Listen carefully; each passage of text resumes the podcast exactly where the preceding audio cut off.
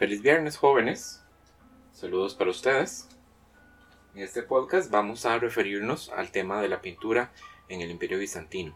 Vamos a conversar acerca de los iconos y vamos a hablar también acerca de la pertinencia de la producción de imágenes, la problemática de la representación de las divinidades en el pensamiento medieval. Este es un tema que vamos a ir desarrollando a lo largo de las próximas semanas, pero que es muy relevante para discutir el imperio bizantino y su plástica. Bien, tenemos que comenzar entonces por una definición. La definición es la de ícono. ¿Qué es un ícono? Un ícono, es la palabra griega para imagen, es una pintura devocional, es una representación que se realiza sobre un soporte que no tenga una dimensión monumental, porque la idea es que sea fácilmente transportable. Está pensado para la devoción individual y personal.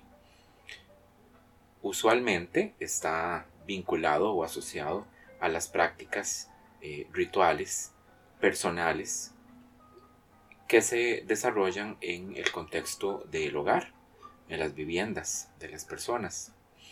Pero también vamos a encontrar eh, a los iconos formando parte importante de los enseres de las iglesias en la época bizantina aunque con esta misma condición pues de un eh, desarrollo en un formato más o menos pequeño, de pequeño a mediano, eh, que los, los establece como pinturas digamos transportables o mobiliares. Como estas obras están reservadas para el culto privado en la casa o el culto público dentro de la iglesia, la temática claramente tiene que estar relacionada directamente con los este, objetos de devoción cristiana. Vamos a encontrar que los iconos representan usualmente a Cristo, a la Virgen María, a los ángeles o a los santos. Este tipo de representaciones, por redundante que no suene, se denominan icónicas, porque también encontramos temáticas narrativas, es decir, escenas que representan pasajes específicos de la vida de Cristo, de la vida de, la Virgen María, o de eh, sacadas del Antiguo o del Nuevo Testamento. Por ejemplo, la Anunciación, ¿verdad? Eh, la, el ascenso a los cielos de la Virgen María, o más bien el descenso de Cristo a los infiernos. Estos son, digamos, ejemplos de temáticas que consideraríamos nosotros narrativas. Ahora bien, desde un punto de vista técnico, vamos a encontrar la aplicación de dos estrategias para la creación de los iconos. Una es la utilización del temple. El temple es el equivalente antiguo a la témpera actual, que son pigmentos molidos aplicados sobre un aglutinante con base de yema de huevo. Esta es una técnica muy antigua, podemos encontrarla siendo utilizada ya en el antiguo Egipto, y los griegos y los romanos pues la aplicaron eh, en, en menor escala, pero también la utilizaron. Para pintar al temple ocupamos mezclar los pigmentos con nuestro aglutinante y un poco de agua, que es el elemento que va a permitir diluir los lípidos y las proteínas que se encuentran en la yema de huevo y de esa manera pues que queden adheridas al soporte. ¿Cuál es el tipo de soporte que se utiliza para esta, eh, para esta técnica? Eh, madera. Se hacían eh, las pinturas sobre tablones de madera, normalmente de madera de roble, que era una madera resistente, que no se iba a panguear con la humedad y que pues iba a permanecer bastante en el tiempo. Muy favorecida, además que se consideraba una, una madera fina y aromática. La otra técnica que se podía aplicar a la producción de los iconos era la encáustica. La encáustica es una técnica en la que los pigmentos más bien se suspenden sobre algún tipo de cera, normalmente es cera de abejas. También había que mezclar eh, los pigmentos con ceniza y con gomas para estabilizar la mezcla lo que se generaba era un pigmento que estaba en un estado muy pastoso, muy cremoso, que se aplicaba con pinceles o a veces también con espátulas calientes. La encáustica, eh, luego de que se había realizado la pintura, eh, pues se acababa con una capa final de cera sin pigmento completamente transparente que servía como la protección final que iba a tener la obra que habíamos pintado. Había que eliminar la superficie rugosa que iba a quedar eh, después de aplicar pues todas estas capas de pigmento y este, de cera final mediante la exposición de la pintura al calor. Se utilizaba un brasero pequeño que se llamaba un cauterium Y para esto había que tener muchísimo cuidado porque podríamos arruinar lo que hemos hecho si exponemos demasiado la pintura al fuego o la ponemos demasiado cerca del cauterium. Luego de que esta, este paso había terminado, lo que se hacía era pulimentar la superficie eh, con eh, trapos de lino, aplicando un poco de presión para sellar y para también dar brillo. La encáustica se puede aplicar eh, sobre prácticamente cualquier superficie, pero igualmente lo que se prefería eran tablones de madera.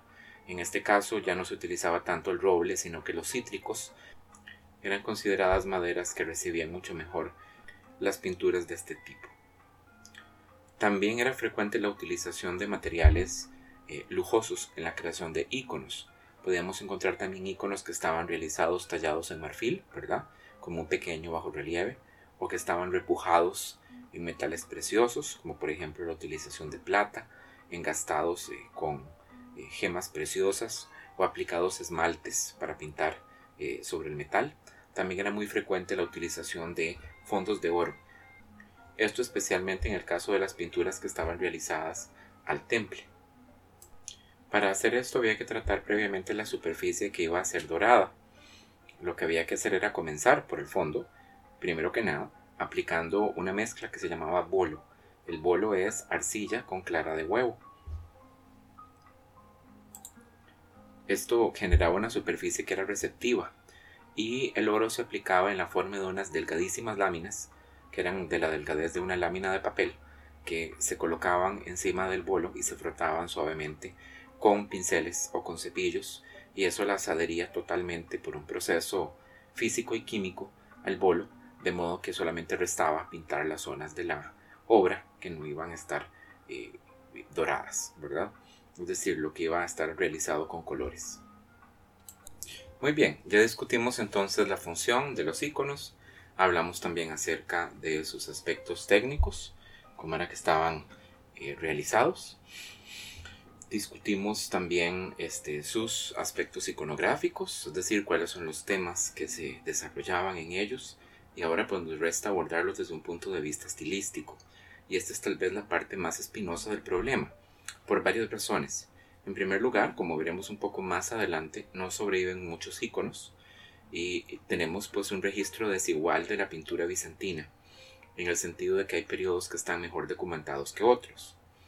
En segundo lugar, tenemos el hecho de que no es un monolito esto, es decir, no es solamente un bloque indiferenciado y homogéneo, a lo que nos estamos enfrentando, sino que la pintura bizantina varió mucho a partir pues de dos coordenadas, la coordenada temporal y la coordenada geográfica.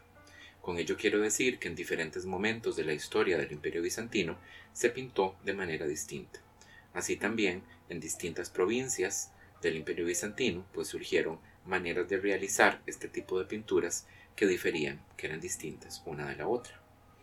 A nosotros no nos interesa abordar el estudio completo de toda la pintura bizantina. Estamos haciendo un estudio que no es pormenorizado del tema del arte eh, bizantino, sino que nos estamos enfocando primordialmente a la etapa, digamos, primera, a la primera edad de oro, que es la que relacionamos nosotros con el reinado de Justiniano. ¿Cómo era entonces eh, la, pintura bizantina? ¿Cómo eran los iconos de esta primera etapa? Bueno, eh, tal vez el rasgo que podemos nosotros subrayar sin ningún temor, como el más claro y el más evidente es una deuda importante con el arte de la antigüedad, es decir, del imperio romano. En este sentido, entonces, vamos a iniciar la discusión con una comparación, y para eso les voy a pedir que se remitan a la página que he creado en el módulo que se denomina imágenes complementarias.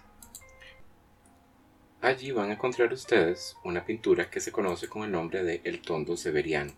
El tondo severiano es un retrato del emperador Septimio Severo junto con su esposa, la reina Julia Donna y sus dos hijos, Geta y Caracalla, de cuyo retrato ustedes conocieron en el texto que les pedí leer para el tema de la escultura romana. Esta obra fue pintada cerca del año 200 de nuestra era en temples sobre madera, probablemente en Egipto, que era en aquella época por supuesto una provincia del imperio.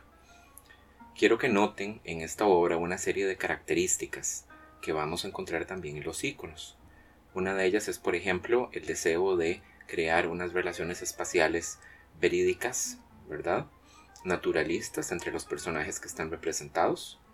También vamos a observar la utilización de una serie de recursos iconográficos para sugerir autoridad y poder, como por ejemplo los personajes que están todos llevando sus mejores trajes de gala, vestidos con eh, joyería, eh, tocados en sus cabezas con coronas de oro, con gemas y sosteniendo cetros que son símbolos de autoridad real en el Imperio Romano.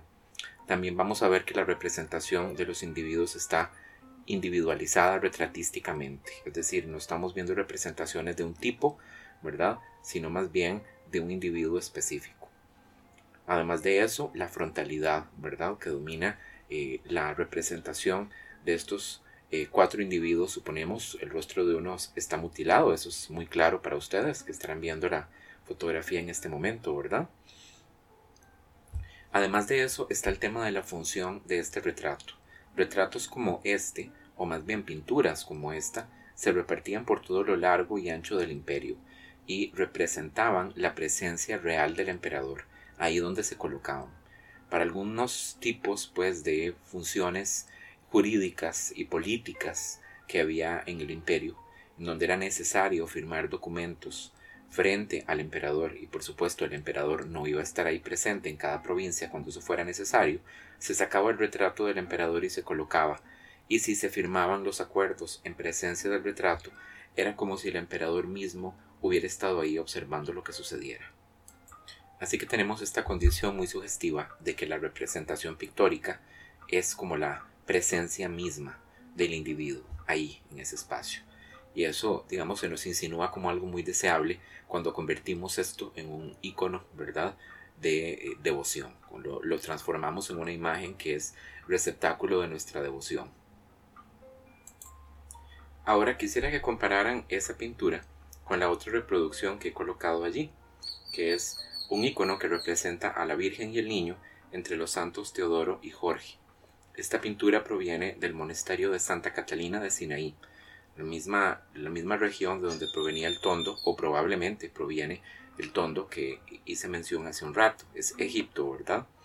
La región del Sinaí es una región que es sumamente importante para la historia del cristianismo, porque se vincula con este, eh, pasajes importantes del Antiguo Testamento, como por ejemplo la famosa, el famoso episodio de Moisés y la zarza ardiente así como también el, momento en el que Moisés sube a entrevistarse con Dios, ¿verdad? Se le revelan los diez mandamientos y él baja con las tablas de la ley.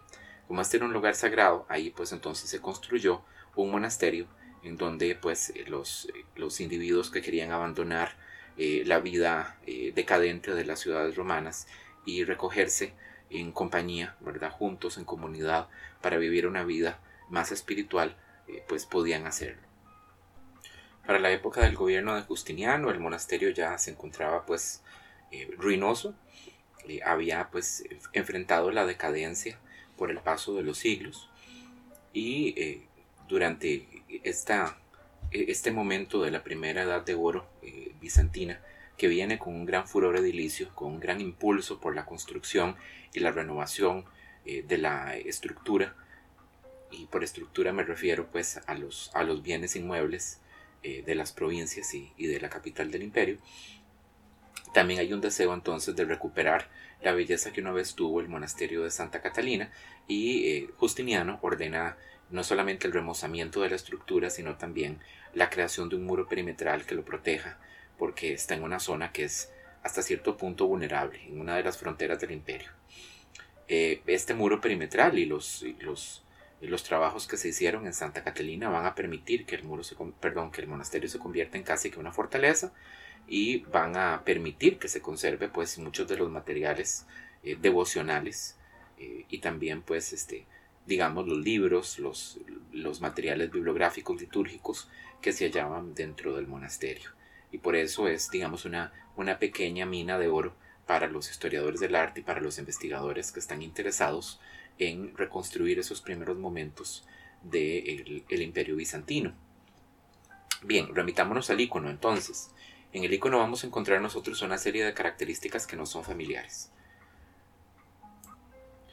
Tenemos la técnica, en este caso no estamos ante una obra en temple, sino que esta es una obra realizada en cáustica, el segundo tipo de este recurso pictórico que les mencioné. Sin embargo, encontramos también paralelismos con el tondo que mencionábamos antes. Por ejemplo, vean la distribución de los personajes en el espacio. Están siendo escalonados de modo que el orden espacial nos queda bastante claro, ¿verdad? Y sabemos quién está frente a quién. siguiendo pues aquellas pretensiones del mundo clásico de crear composiciones que estén dominadas por el tema del orden y la armonía, ven ustedes que el icono está dispuesto de una manera muy simétrica los diferentes elementos que conforman la composición están dispuestos pues de un modo que, eh, aunque la simetría no es perfecta, sugiere esa simetría bilateral, ¿verdad? En el centro tenemos pues los personajes más importantes, en este caso la Virgen María y el niño, que se hallan entronizados en un trono que es por supuesto un símbolo de autoridad, y a su derecha y a su izquierda tenemos a los dos santos principales, que son por supuesto Teodoro y Jorge, que son los que mencioné como el título de este icono, en la parte posterior tenemos un par de ángeles, ¿verdad? Y los ángeles parece que se están como apartando, dando espacio y con la cabeza levantada mirando hacia el cielo. Hay un rayo de luz que viene bajando con una mano, ¿verdad? Que es evidentemente la mano de Dios, ¿verdad? De Dios Padre. Hay un deseo de individualización retratística en todos los personajes que están retratados en este icono, que vemos es especialmente efectivo en el caso de la Virgen María, que es, digamos, la menos convencional de todos los personajes retratados en la escena. Los dos ángeles son muy parecidos, los santos están un poco eh, representados con un cierto nivel de abstracción, pero la Virgen, ¿verdad? Y en cierta medida el niño son los que parecen más bien como retratos, como personas individuales, ¿verdad? Eh, además de eso, tenemos también la frontalidad, que es la otra característica que observábamos en el tondo severiano aunque no están específicamente mirando hacia nosotros como espectadores, ¿verdad? Eh, pues, pues, poniendo su mirada sobre, sobre nuestros ojos, se encuentran de cara a nosotros. Sin embargo, el paso pues eh, del tiempo se hace sentir. Estamos hablando de medio milenio de tiempo que ha pasado entre la pintura romana y esta pintura bizantina, ¿verdad? Que corresponde más o menos al siglo VI o al siglo VII. Entonces, observamos nosotros cómo el naturalismo está dando un paso hacia atrás, cómo la abstracción, ¿verdad? Y la estilización están dando un paso hacia el frente. Los personajes se nos insinúan como eh, menos idealizados y más bien transformados por un deseo de los artistas de comunicar no sus aspectos más físicos y materiales, sino más bien espirituales, simbólicos están muy estilizados, ¿verdad? Son muy altos y muy delgados, con cabezas un poco pequeñas en relación al cuerpo y las extremidades. Observen los pies, que son muy menudos, las manos también, ¿verdad? Y hay como una pérdida de gravedad en las figuras. Se siente como si no tuvieran un peso real, como si estuviesen flotando sobre la superficie, y no realmente como figuras sólidas, tridimensionales y pesadas que están descansando sobre sus pies en el suelo que les da sostén, ¿verdad? Esta es una representación en clave simbólica, que lo que busca es que nosotros observemos esto con los ojos de la fe, ¿verdad? Con los ojos de la mente y no con los ojos del mundo material. Muy bien, pasemos entonces a otro asunto de igual importancia.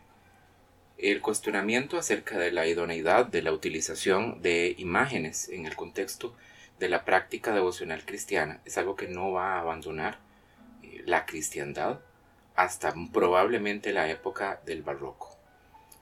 Tenemos que recordar el hecho de que el cristianismo surge como una reforma de la religión judía y la religión judía eh, tiene una gran objeción en contra de la producción de imágenes que representen a Dios, así como también la utilización de estas en el culto.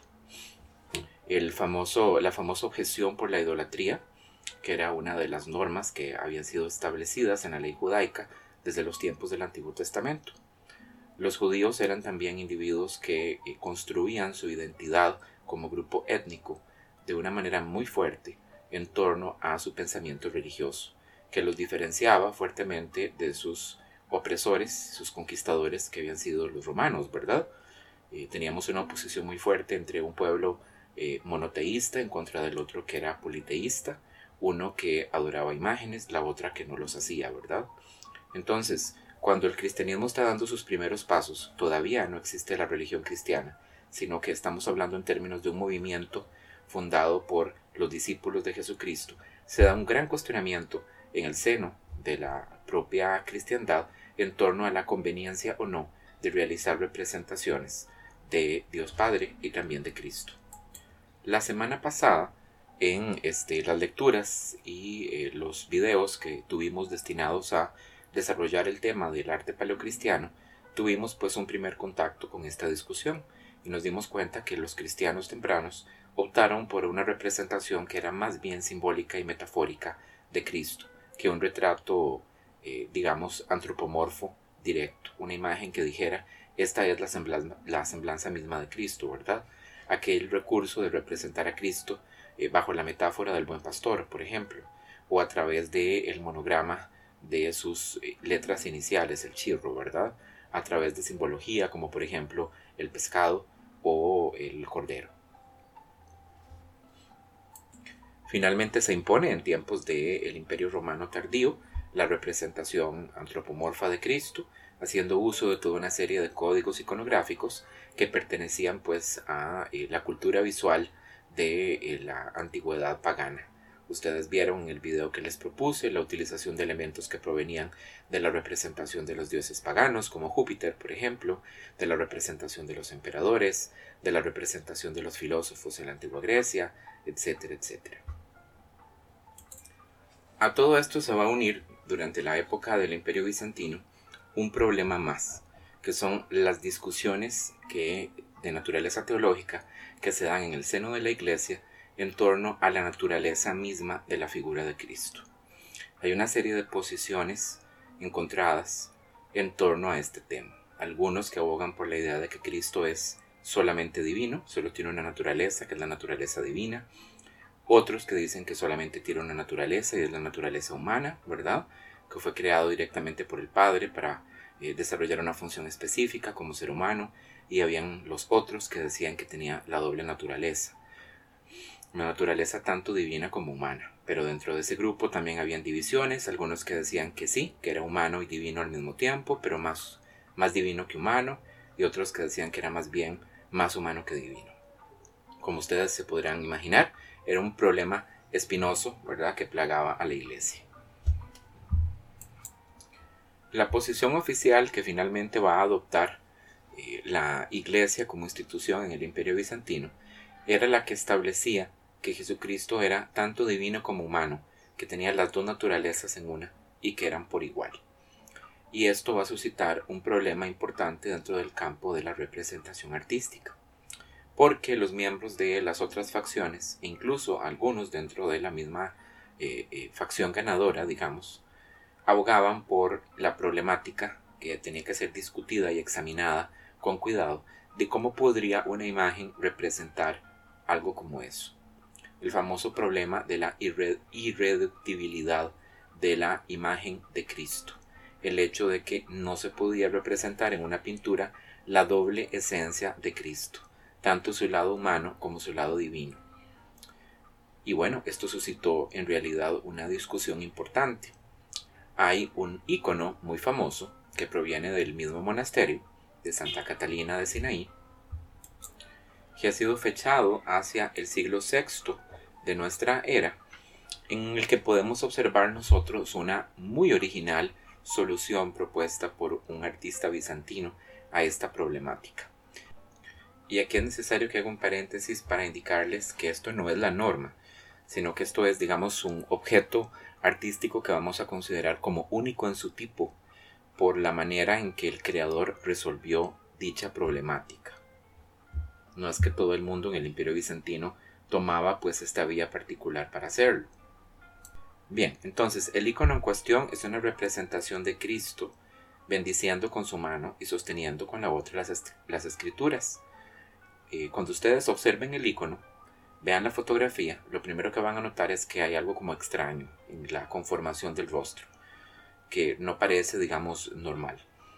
Y si ustedes lo eh, examinan con cuidado, se darán cuenta de que hay una notable asimetría en la manera en que los rasgos fisionómicos están representados, de manera que la mitad derecha y la mitad izquierda del retrato de Cristo son bastante diferentes entre sí.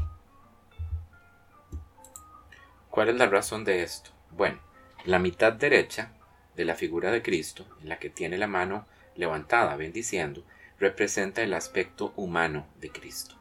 Entonces está representado con los rasgos más dulcificados, ¿verdad? Como un individuo más benévolo, más suave, más gentil. Mientras que la mitad izquierda de eh, su cuerpo, la que está del lado que sostiene las Sagradas Escrituras, encuentran ustedes el ceño un poco más fruncido, los rasgos son más severos y representa pues el aspecto divino de Cristo aquel Cristo que va a venir al final de los tiempos a juzgar a vivos y muertos, ¿verdad? En el juicio final. Encontrarán en la página de imágenes complementarias un trabajo que se ha hecho, eh, pues eh, editando con eh, software de computadora la imagen, ¿verdad?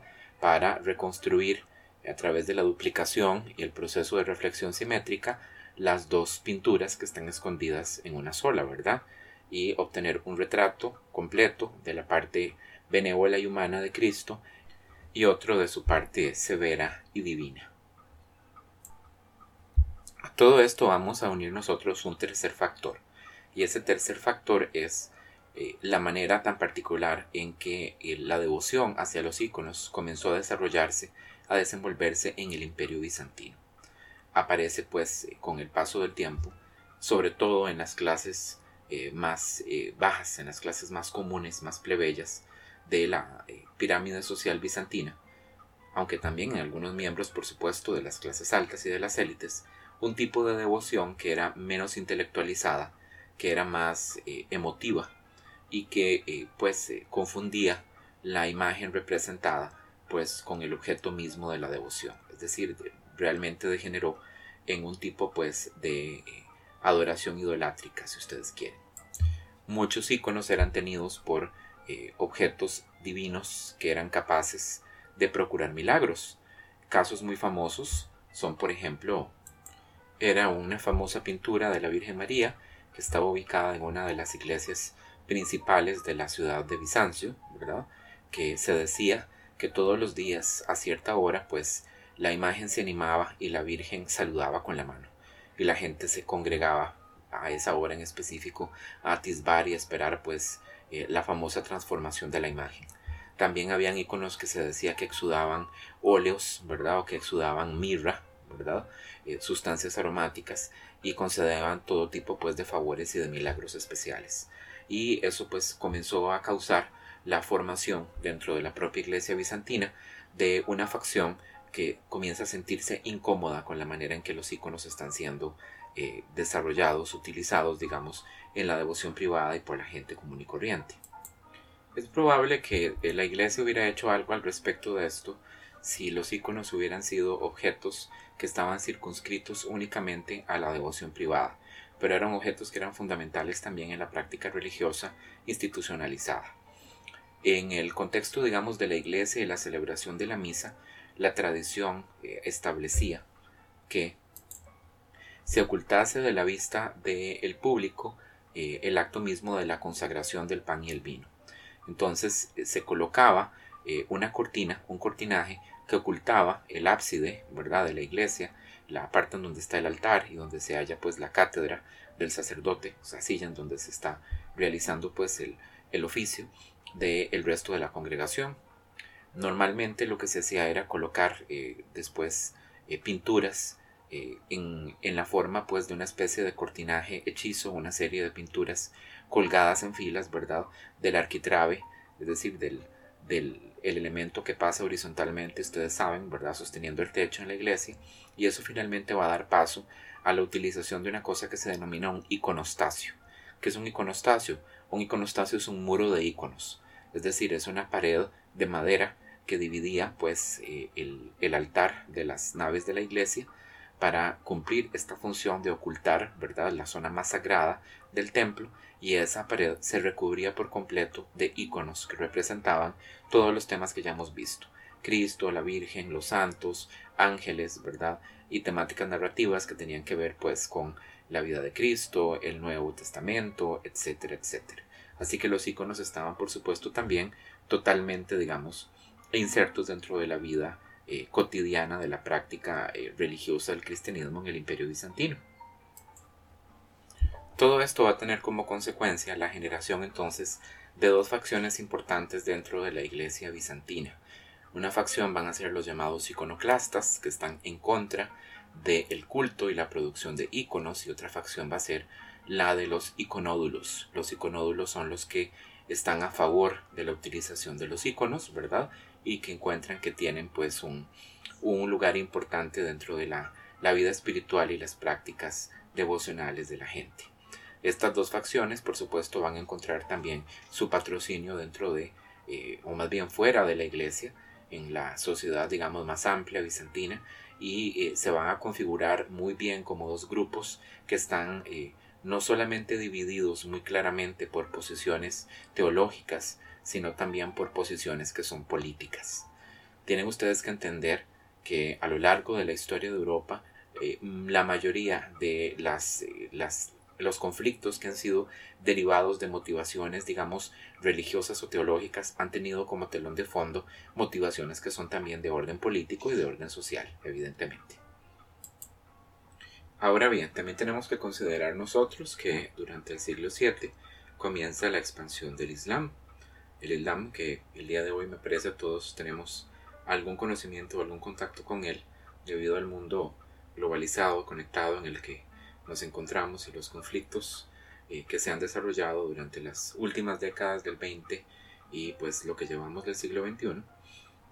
Es una religión que eh, claramente tiene una posición muy eh, perfilada en torno a la utilización de las imágenes, está en contra. Los musulmanes son iconoclastas, ¿verdad? De hueso colorado. Prohíben pues la representación de su divinidad, ¿verdad? Y así también como las imágenes antropomorfas del profeta son eh, observadas, digamos, con cierto recelo. También ustedes saben perfectamente que los musulmanes pues prohíben en muchos casos la representación de animales, la representación de plantas, ¿verdad? O la representación antropomorfa, bajo, eh, eh, digamos, la preocupación de que podría conducir a la idolatría y alejarnos, pues, del culto al único y verdadero Dios que es Alá, ¿verdad? Ahora ustedes podrán eh, perfectamente entender que ese tipo de posicionamientos y esas discusiones de orden teológico en torno a si se debe o no se debe representar a Dios también llegaron a oídos de los bizantinos, que eran los vecinos de al lado, ¿verdad?, de los musulmanes, y fueron pues un elemento eh, fundamental pues en reavivar la chispa de esta discusión que se venía teniendo desde la época del propio nacimiento de la cristiandad, ¿verdad? Dio pues la excusa para poder regresar sobre un tema del que teníamos muchas ganas de hablar eh, los miembros de la iglesia en el imperio bizantino. En el siglo VIII, la expansión del Islam continuó con la conquista de una serie de territorios que originalmente le pertenecían al imperio bizantino. Los musulmanes conquistan eh, eh, el Levante, conquistan Asia Menor, conquistan Mesopotamia, conquistan también el norte de África y pues todo aquel sueño que había creado Justiniano de reconstruir a Roma, de reunir las diferentes provincias del imperio, pues termina con eh, la disolución de ese proyecto político a manos de los árabes. Bien, en el siglo VIII entonces sube al trono un nuevo emperador que se llama León III, de la dinastía de los Isaurios. León III es un ferviente iconoclasta y él está bastante convencido de que los reveses negativos que ha experimentado el imperio en contra pues de los musulmanes, los famosos infieles, así los llamaban en aquella época los cristianos, que se estaban expandiendo por toda la cuenca del Mediterráneo, debía de haber tenido raíces en un enojo que tenía pues eh, Dios en contra pues de la cristiandad, por el hecho de que se habían desobedecido sus mandatos. Así que León III manda a eh, quitar una imagen, un icono de Jesucristo que estaba colocado de una manera muy destacada sobre la puerta de la entrada principal del gran palacio de Constantinopla y cuando una banda de iconódulos observa que se está removiendo el icono por orden del emperador, pues proceden a asesinar a eh, los, los emisarios del emperador que habían sido enviados pues a bajar la imagen de culto. Y esto finalmente entonces va a terminar por desatar una serie de eventos desafortunados que van a ir gestando finalmente o degenerando en una guerra civil en la que se va a ver eh, metido todo el imperio bizantino. León III va a firmar en el año 730 un edicto que establece la prohibición de la producción y la veneración de íconos en el imperio. Esta orden se va a dar sin consultar el emperador a la iglesia, así que también se ha propuesto eh, contemporáneamente los historiadores, por supuesto, que eh, la razón de León pudo no haber sido eh, de ninguna manera religiosa, motivada pues por este, convicciones espirituales, sino más bien una estrategia muy, muy bien pensada para poder, digamos, reforzar o subrayar la idea de que el poder del emperador se encontraba por encima del poder de la iglesia como institución. Los enviados entonces del emperador van a viajar a todas las provincias del imperio y van a confiscar imágenes, van a destruir iconos, ¿verdad? Y van a, eh, pues, eh, quitarlos eh, tanto de los contextos públicos como de los contextos privados. Las personas, digamos, tuvieron que entregar sus imágenes de culto privado, so, so pena de ser encarceladas. Germano, que era el gran patriarca de Constantinopla, el líder espiritual del imperio, se quedó frío ante tal decisión y no se sabe muy bien si fue que él dimitió o fue que el emperador eh, lo, lo, hizo sacado del puesto, pero él no fue más patriarca luego de que esta decisión fue tomada.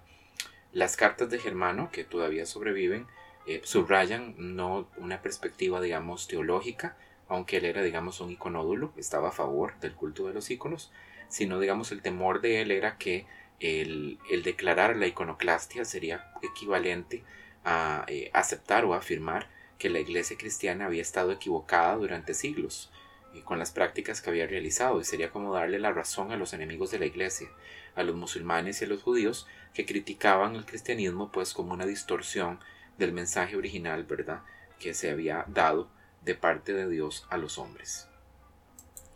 ¿Y qué estaba haciendo el Papa mientras todo esto ocurría? Bueno, el Papa al oír lo que había sucedido, pues llamó a un, consejo y el, el, concilio entonces del Papa pues reflexionó sobre el tema y él condenó las acciones del emperador en Bizancio. Y León III pues en represalia en contra de eso lo que hizo fue decomisar terrenos que le pertenecían al Papa. Vale decir que en aquella época los papas tenían en realidad muy poco verdadero poder, muy poco poder efectivo.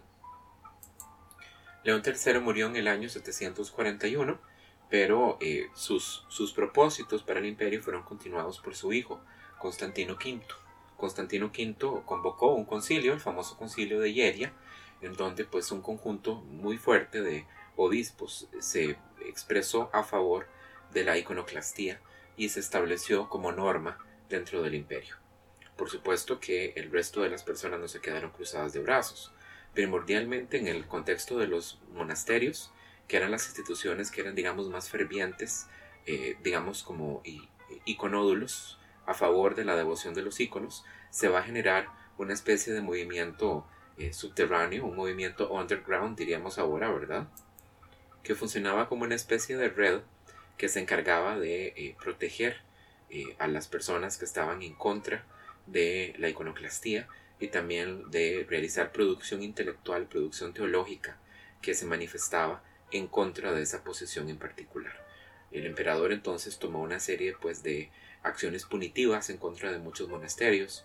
Muchos de los íconos que tenían dentro de ellos fueron lanzados al mar, ¿verdad? Y los este, miembros de sus congregaciones humillados públicamente.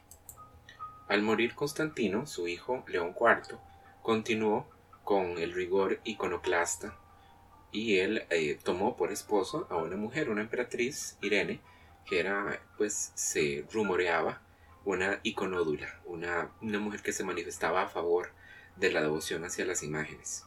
El emperador eh, comenzó a convencerse de esto y estuvo a punto de separarle de su lado, pero muere de manera súbita y entonces Irene tiene que verse en la posición de asumir el poder.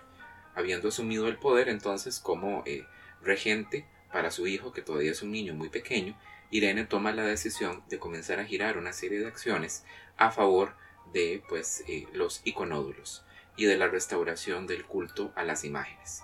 Lo primero que hace es llamar a un concilio, ¿verdad? que se da en Nicea en el año 787 finalmente, con presencia del Papa y de, también de miembros de este, las iglesias cristianas que se encuentran en las provincias ahora controladas por los musulmanes y pues se toma eh, voto y reflexión y al final pues se opta por anular eh, los eh, edictos que fueron este, emitidos por el emperador y también pues por el, el concilio anterior, ¿verdad? El concilio de Yeiria. Entonces regresaron otra vez los bizantinos a la adoración de los íconos, pero eso duró poco tiempo porque hubo un segundo conflicto iconoclasta que se dio entre el año 814 y el 842, el cual nosotros no vamos a profundizar sobre este, ¿verdad? Tiene una dinámica parecida al conflicto que acabamos de reseñar y termina de una forma también eh, muy similar, en el que eh, el emperador muere y su esposa, que en aquella época era una mujer llamada Teodora, no confundir con la Teodora que era esposa de Justiniano, es otra mujer completamente diferente, moviliza las fuerzas de los iconódulos y proclama otra vez la restauración de las imágenes, ahora sí de manera definitiva en el año 843. Y esto cierra finalmente el periodo que se denomina la querella de los iconos, ¿verdad? Ahora, hagamos entonces una reflexión final. ¿Cuáles fueron las ganancias que hubo luego pues de esta reflexión y esta reorganización dentro del seno de la iglesia.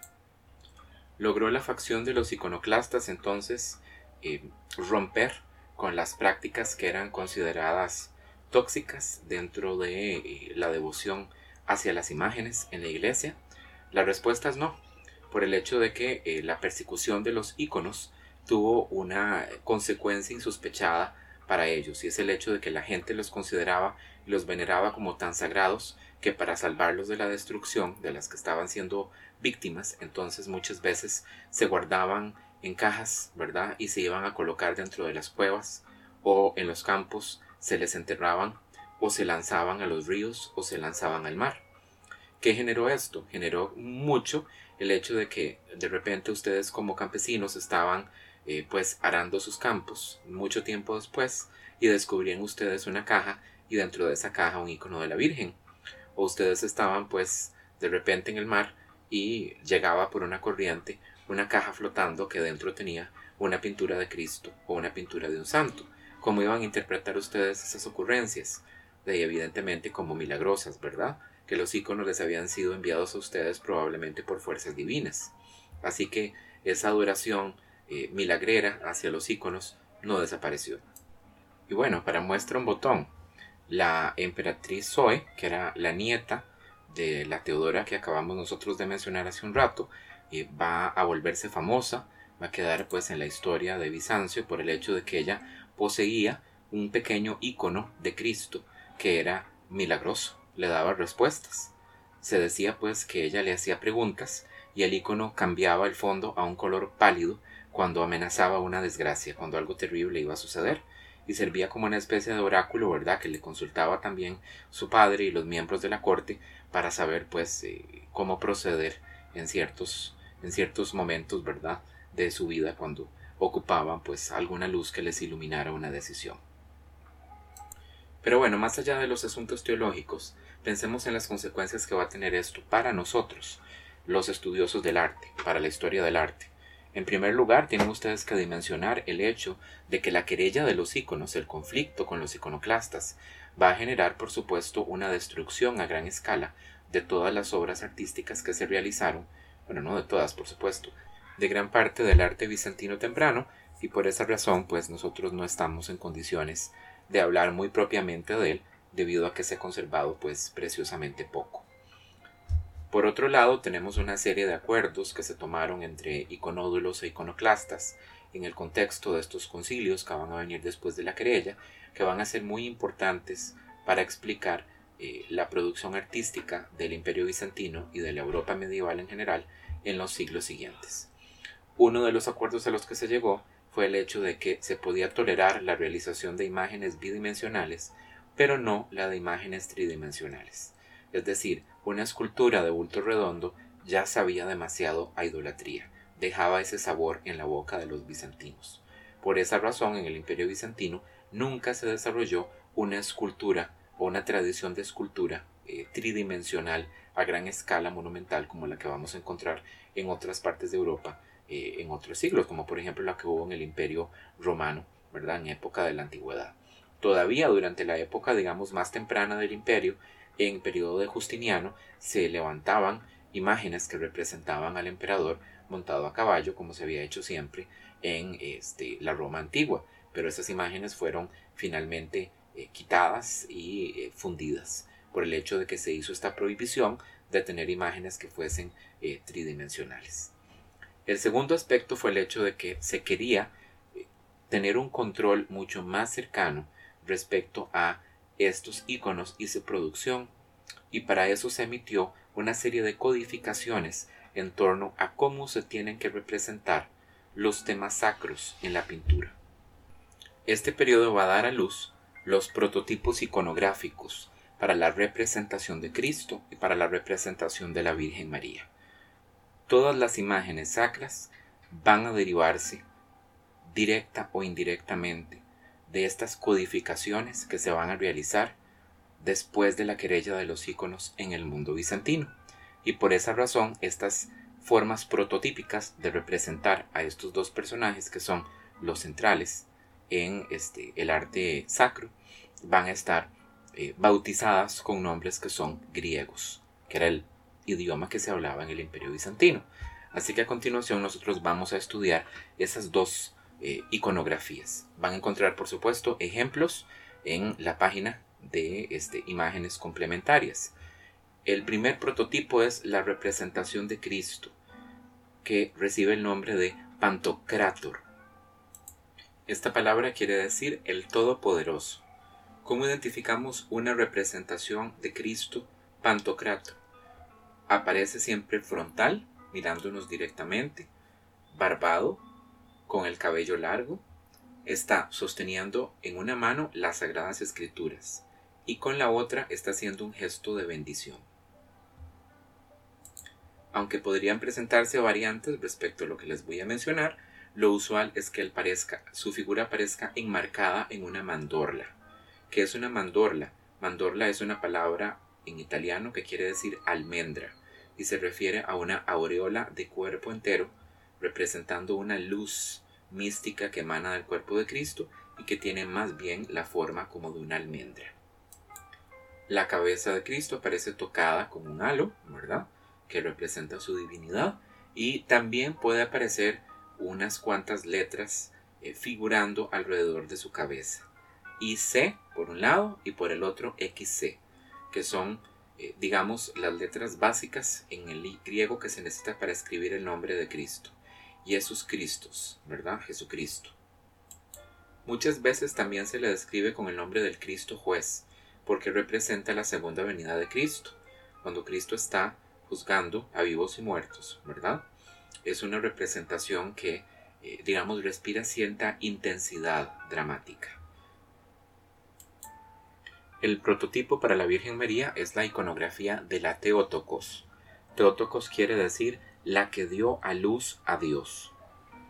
Durante mucho tiempo va a ser discutido cuál es el papel puntual que debe desarrollar la Virgen María dentro del culto cristiano. Así que en estos primeros momentos la imagen de la Virgen está en gran medida supeditada a la imagen de Cristo.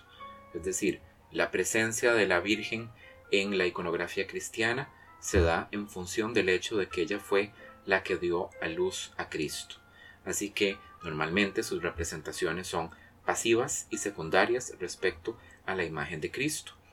La Teotokos tiene muchísimas, muchísimas variantes, cada una con su propio nombre distinto, pero en general es una representación de la Virgen entronizada, es decir, sentada, sosteniendo en su regazo al niño, que el niño aparece bendiciendo con la mano, ¿verdad?